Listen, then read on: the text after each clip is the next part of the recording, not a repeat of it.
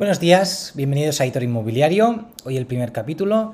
Vamos a ver eh, algunos consejos que tenemos para, los compradores. Si estáis buscando una vivienda ahora, si acabáis de empezar a buscar o si lleváis un tiempo, seguramente vais a escuchar algunos consejos que os van a servir para, para vuestra nueva vivienda. Entonces, vamos directamente al grano, no nos vamos a enrollar mucho. Lo primero de todo que tenemos que saber es cuál es mi casa ideal, ¿vale? En cuanto a características. Por ejemplo, tema habitaciones. ¿Cuántas habitaciones voy a necesitar? Pues no voy a coger un rango de una habitación a cinco habitaciones. Lo suyo es saber, pues oye, eh, ¿qué somos? ¿Una pareja? Pues a lo mejor una pareja con dos habitaciones es suficiente. Una para dormir y otra como despacho o para guardar cosas. ¿Que somos una pareja con un hijo? Pues entonces hay que saber. Igual tres, cuatro habitaciones es lo suyo porque vas a necesitar pues seguramente un sitio donde, donde guardar todos los trastos, vas a necesitar una habitación para el nene y seguramente pues si vas a ampliar familia o lo que sea, pues hay, hay que saber definir, ¿no? Oye, pues dos, tres habitaciones, cuatro, eso ya a cada uno. Pero es importante definirlo porque no se te quede pequeño rápido en la vivienda, ¿vale? Es decir, si somos una pareja pero que tenemos previsión de tener un hijo pronto, no vayamos a comprar un piso de dos habitaciones. ¿Por qué? Porque si tengo un hijo de aquí un año o dos, se me va a quedar pequeño, seguro, al 100%. Lo veo así de veces, que parejas con un hijo tienen un piso de dos habitaciones y se lo quieren quitar de encima cuando ya tiene dos, tres añitos, porque ya no caben en la vivienda. ¿Vale? Eso es muy importante, un factor a tener en cuenta, cuántas habitaciones voy a necesitar. ¿Vale? O si trabajo desde casa o no, pues si tengo que adecuar un despacho. Por otro lado, el tema de ascensor es importante. Ah, hasta un segundo sin ascensor, bueno, se puede comprar. De un segundo para arriba, tener en cuenta que a futuro, si se quiere vender la vivienda, va a ser más complicado. ¿Vale? Las viviendas a día de hoy ah, sin ascensor son más difíciles de vender. Por norma general, todo el mundo ya está acostumbrado a tener un ascensor, a subir la compra por el ascensor ya no subimos y bajamos escaleras como se hacía antes. Entonces es importante que si no tiene ascensor, tengamos en cuenta que esa vivienda no vale como si una que sí que tiene ascensor, ¿vale? De cara a hacer una oferta.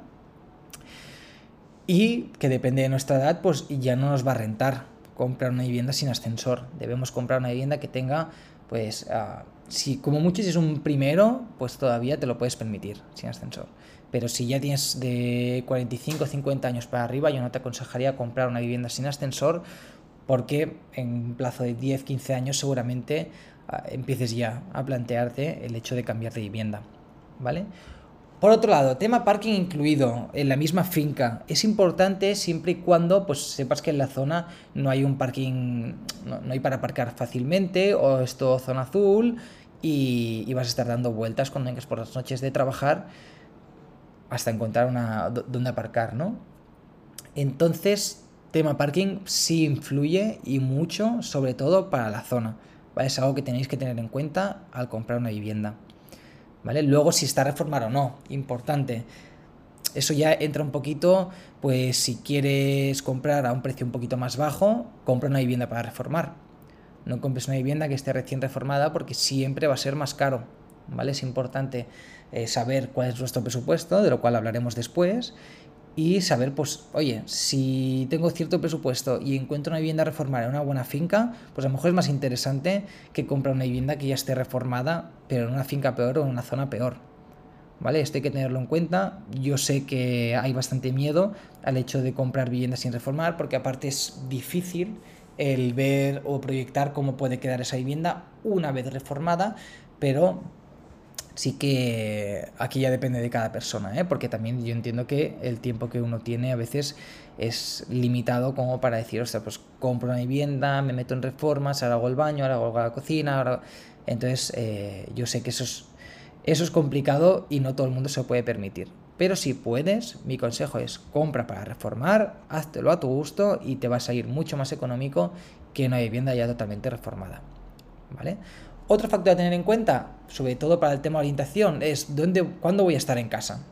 Si voy a estar por las mañanas, obviamente voy a necesitar una orientación este o sureste. ¿Por qué? Porque es cuando el sol da por las mañanas a casa, ¿vale? Y es donde cuando tengo más luz solar en mi casa. Ahora bien, si voy a estar por la tarde o noche, ¿para qué quiero luz por la mañana? Es mejor que compre una vivienda orientada al oeste ¿vale? Que cuando se ponga el sol me esté dando directamente a casa y entonces por la tarde tengo la máxima luz natural en casa. ¿Vale? Esto es importante tener en cuenta. ¿Cuándo voy a estar en casa? Para saber cuál es la mejor orientación para ti. ¿Vale? Es verdad que la orientación este y sur son las más caras, porque es lo que todo el mundo quiere, porque en realidad como que tienes sol la gran parte del día. Pero repito, ten en cuenta cuándo vas a estar en casa para saber qué orientación es la mejor para ti. Y luego, ¿qué zonas voy a usar? Pues si soy una persona que está mucho en la habitación porque no paro en casa, pues a lo mejor ah, no me interesa tener un salón comedor enorme. Me interesa más a lo mejor tener una habitación grande, espaciosa, donde pueda poner una cómoda, donde pueda poner la tele y pueda, pueda pasar allí pues las últimas horas del día antes de ir a dormir, ¿no? En cambio, si soy una persona que está mucho en casa, que pues los fines de semana me los paso viendo Netflix en, en el sofá o hago mucha vida en casa pues con amigos, con lo que sea, pues a lo mejor es más interesante comprar una vivienda que tenga un salón más grande.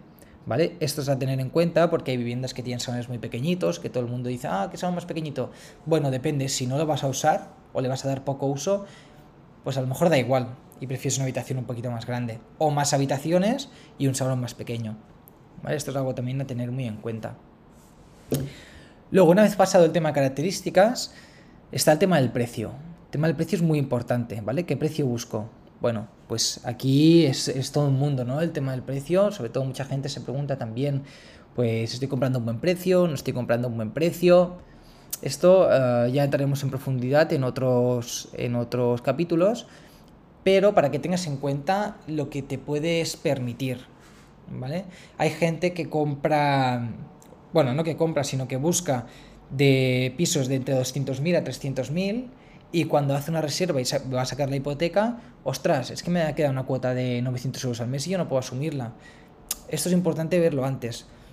Lo suyo es ir al banco primero, recorrerte dos, tres, cuatro bancos o incluso entidades que... más bien entidades, empresas de intermediación financiera que tienen convenios con los bancos y que te pueden sacar buenas hipotecas. ¿Por qué? Porque te hacen estudios gratuitos y te van a buscar, según tu perfil, qué es lo más interesante o qué hipoteca es lo más interesante para ti. Por ejemplo, oye, tengo poca entrada y necesito ir al 100% de hipoteca. Pues te pueden conseguir tal hipoteca en tal banco. Eh, pues no, mira, yo tengo una entrada muy grande y lo que realmente quiero es el menor tipo de interés y una cuota muy baja. Bueno, pues para este tipo de perfil te podemos encontrar la hipoteca mejor en este otro, en este otro banco, en esta otra entidad. Entonces, yo, mi consejo, después de saber qué tipo de casa necesitas para ti, es buscar la hipoteca antes de empezar a mirar el piso. ¿Por qué? Porque así vas a saber qué rango de precios puedes mirar, qué cuotas te van a quedar y qué entrada vas a necesitar. Esto es súper importante para luego no pillarte los dedos con una reserva y perder el dinero. Bien, una vez tenemos esto, ¿por dónde empezamos a buscar? Pues llamando inmobiliarias, esto es lo tradicional, ¿vale? Llamar inmobiliarias, oye, pues qué producto tienes en venta, que me puedan encajar y demás.